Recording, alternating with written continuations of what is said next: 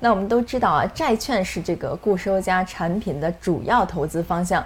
那当前这样一个环境下，两位老师比较看好哪些的这个债券品种呢？张总，您先来为我们说说。嗯，当前这个环境啊，整个债券品种里面，它有它们有这么几种。第一个就是说我们看到的就是 PPN 啊、非公开债这些呢，相当于是非常规的投资品种，但一般来讲，它是在年金里面用的比较多。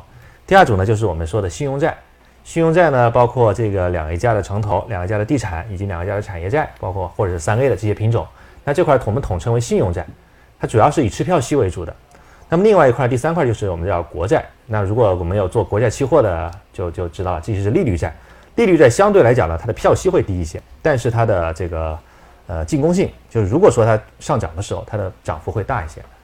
那在这个时点呢，我们认为呢，其实信用债。的投资价值，也就是票息的投资价值，相对来讲是比较突出的，因为因为利率债是这样，利率债它很依赖于央行的货币政策，也就是央行货币政策如果它是一个偏紧或者说是一个中性的态度呢，利率债它很难出现大幅的上涨，所以这就决定了利率债它往往是在经济增长出现下行的前端，我们去做布局去做进攻的一个品种。那么在我们目前看来呢，在经济在四季度和明年的一季度的整体来讲，还是相对比较还是相对比较平稳的。所以这块的它的机会呢，我们觉得可以再观望一下，再观望一下。但是呢，信用债调到这个点，调到这个点之后，我们觉得啊，它已经远远的超过了这个理财的收益率。嗯，呃，比如说我们现在去银行去买个理财，啊，给你大概给三点三点六，三点七。嗯，我们挑着去买信用债，我们可以买到四点二、四点三、四点五，甚至更高的品种。所以说，从比价效应上来讲，我认为现在的信用债已经能够。满足银行理财，或者说我们满足一些债券基金的这样一个投资需求了。那在这个点呢，我们就没有必要说我们非要等到经济再往下走的时候，我们再去布局了。嗯嗯，这个时候我们会会损失呢？损失时间价值。对对吧？对。但是呢，我也不建议说现在我们过度的去下沉评级，比如说拿两 A 的，比如说拿一些两 A 的中西部的那些呃房地产或者一些产业债、民企的，就是因为整体来讲呢，信用环境也不是说特别的好，所以我觉得现在最安全的投资呢，就是我们选一些。大概在评级大概在两 A 加或者两 A，九七年大概两到三年的这样一些品种，我们先把这个配置做上去，把底仓做上去，那么就是我就积累安全垫嘛。嗯嗯嗯。然后拿另外一块仓我们择机，因为现在股票市场毕竟还是比较火热的，我们去再去做一些增强。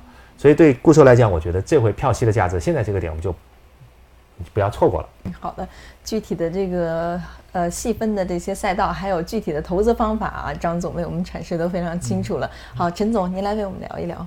呃，其实我觉得张总已经讲得非常专业了哈，因为张总是这一方面的专家，所以基本上我没有什么补充的。但是呢，我只想跟大家讲一点，我相信刚才张总讲的这些，可能有很多投资者的话不是太明白，就是到底中间的这些细分到底怎么去做，对不对？只记住了结论，所以提醒大家一点。这就是我们经常说的，专业的事情交给专业的人来做。好的，那可转债由于兼具股和债双重性啊，也非常受到这个投资者的关注。那我们想请问两位老师，如何看待这个可转债当前的这个投资价值呢？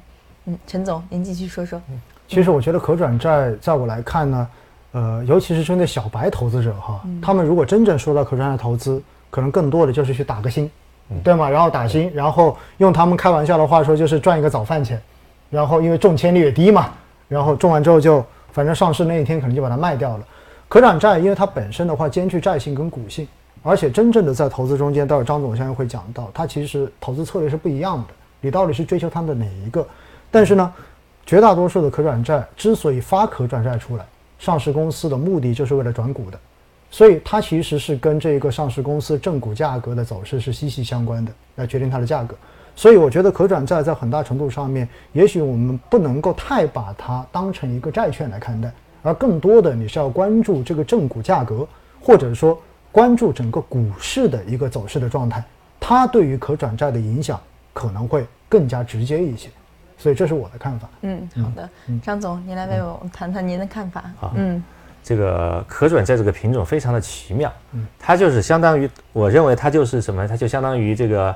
利率债的一个镜像，弹性非常大。它虽然是归到债券里面，但是弹性非常大，跟利率债一样。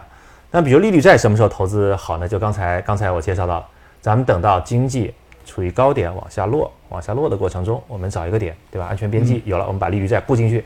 因为久期长，包括我们国债期货也是的，我们就把国债期货买上去。一旦货币政策变化的话，或者一旦经济往下走的话，整个弹性非常大。可转债反过来，可转债什么时候买？在经济最差的时候买。嗯，因为可转债它有个债底在里面，债底也就是说，如果说它发出来一百块钱，跌到七十块钱，那么公司是要是要赎回的，所以它下跌极限是三十块钱。当然，如果考虑到它它的债底的话，一般它的下跌极限可能就是十几块钱。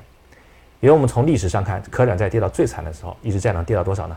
最惨最惨的时候，一三年股债双杀嘛，刚才陈总也提到了，跌到八十多块钱，八十五块钱。但是比如说周期的南山转债，对吧？跌到八十五块钱，跌无可跌了。涨的时候，最后大家看到也知道涨了两百多块钱嘛，就涨了一倍多。所以就可转债它一定是在大家对经济非常悲观，大家觉得股市没有没有希望了，对吧？我们一定要去布局，就跟利率债一样，大家觉得经济非常非常的好，但是呢已经开始往下走的时候。我们去布局，所以呢，转债和利率它都是我们要在一个很好的时点去布局，然后去争取那种超额收益的时候。那我就举个例子，什么时候转债布局是最好的呢？其实过去两年有两个点非常好。第一个点就是一八年十月份到一九年的一月份，嗯，为什么呢？就是当时经过，当然你早一点布局也没有问题。就是贸易战出来之后，大家对中国经济非常悲观，股市跌得很厉害，到十一月份。到十月份、十一月份，一直到年初的，对吧？当时已经跌破两千八百点了，都都往两千六百点去靠了。那个时候，你看转债市场遍地黄金，特别是当时光伏的转债，光伏的转债那个时候可能也就呃一百块钱左右吧，都有。那么现在你看看它的价格，对吧？两百、三百的这个。第二个点就是今年疫情，疫情的时候，咱们股市又跌了两跌破两千八百点，那个时候一度又觉得全球要爆发金融危机了。然后我们再看那个时候转债市场，是不是？如果那个时候买转债的话，相反的，即便是咱们股市就跌到两千二百点，转债也跌不了多少，对，跌百分之几。